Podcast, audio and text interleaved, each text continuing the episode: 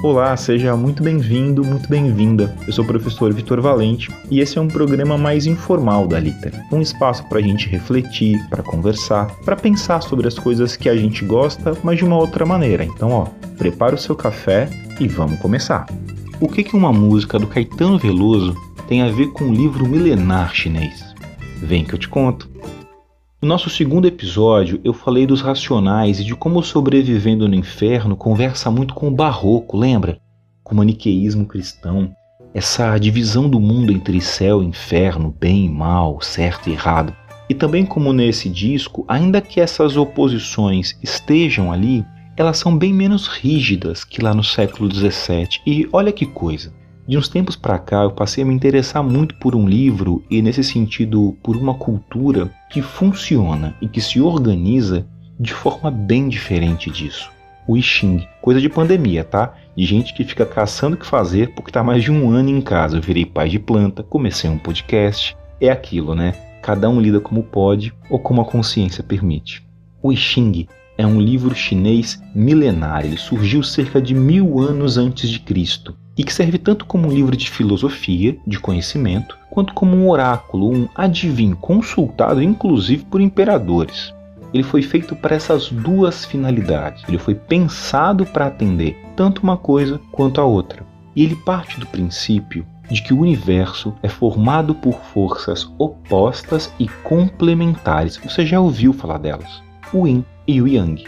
Veja, isso é bem diferente da forma como o maniqueísmo cristão costuma ver as coisas. Em regra, para nós, se dois elementos são opostos, eles são opostos e excludentes, ou seja, nada de um elemento habita o outro, eles se repelem, são inconciliáveis. É como a gente costuma ver a ideia de bem e mal, por exemplo. O bem e o mal são conceitos comumente vistos como absolutamente contrários e impossíveis de coabitar. A gente tem certa dificuldade de aceitar a ideia de que algo ou que alguém, em vez de ser bom ou mal, possa ser bom e mal, assim, ao mesmo tempo mesmo, ou que transite pelo menos entre essas dimensões. E o I Ching abraça isso. Porque se o Yang, por exemplo, é uma força masculina, ele se opõe, mas de modo complementar ao Yin, que é uma força feminina. O Yang é céu, Yin é terra. Yang é criação, mas Yin não é destruição, é recepção. Há uma simbiose entre esses elementos, uma relação. Eles são opostos, mas se definem e se complementam um no outro, constituindo o ciclo da vida mesmo.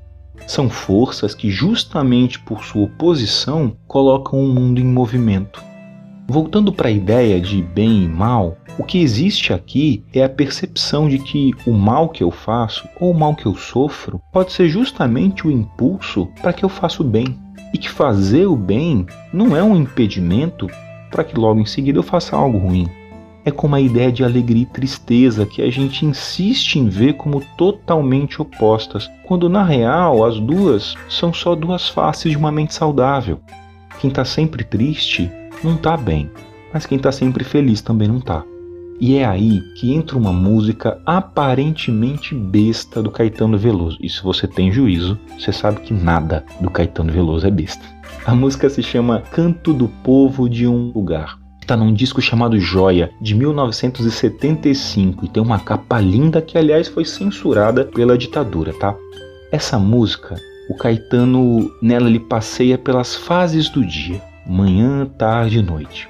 Em cada uma delas, ele coloca a nossa reação diante da beleza desse momento. Ele diz assim: Todo dia o sol levanta e a gente canta o sol de todo dia. Fim da tarde, a terra cora e a gente chora porque fim da tarde. Quando à noite a lua mansa e a gente dança venerando a noite. A letra é só isso, tá? E se repete como um mantra mesmo, pelo infinito, representando o ciclo dos dias. É bem interessante na canção como a transição entre as fases do dia e a postura da gente em cada uma delas é fluida, é natural. Há um tempo para cada coisa, como coloca um texto lindo do livro bíblico do Eclesiastes. E se há um tempo para cada coisa, há uma forma de viver para cada momento. O canto, quando é hora do canto, o choro, quando é hora do choro, a dança, quando o corpo pede dança. Um cara muito sabido também, o filósofo inglês Guy Debord, em 1967 publicou um livro chamado Sociedade do Espetáculo. Nele, ele diz que nós passamos a viver em uma sociedade espetacularizada, em que a ficção meio que tomou o lugar da realidade. A gente olha um casal em filme, por exemplo, e passa a acreditar que todos os casais precisam ser daquele jeito, pique comédia romântica. A gente olha um post de Instagram e já acha que a vida precisa ser assim também. Só que a vida não é um espetáculo de luz, som e cores o tempo todo. A vida é uma segunda-feira. E uma das consequências dessa maneira torta de olhar para a própria vida é achar que se a gente, por exemplo, não está feliz o tempo todo, a gente está errado, está vivendo errado, está sendo errado. Afinal, no Insta só tem gente feliz e bem-sucedida. Aí o que acontece é que a gente passa a não viver os nossos lutos, as nossas perdas, os nossos processos de cicatrização, tanto do corpo quanto da alma. Mas a tristeza, bom, ela é parte da vida, como a manhã, a tarde e a noite são parte do dia. Todos os nossos sentimentos nos fazem humanos e cada um deles que a gente negligencia é um passo para trás que a gente dá na nossa humanidade. O término de um relacionamento, a perda repentina de um emprego ou a morte de alguém querido são acontecimentos que trazem dores e as dores são curadas no seu próprio tempo. Não adianta ter pressa. Esconder a própria dor vai trazer consequências ainda piores. O que une a canção do Caetano ao Xing é essa percepção de que a vida não precisa ser de determinada maneira.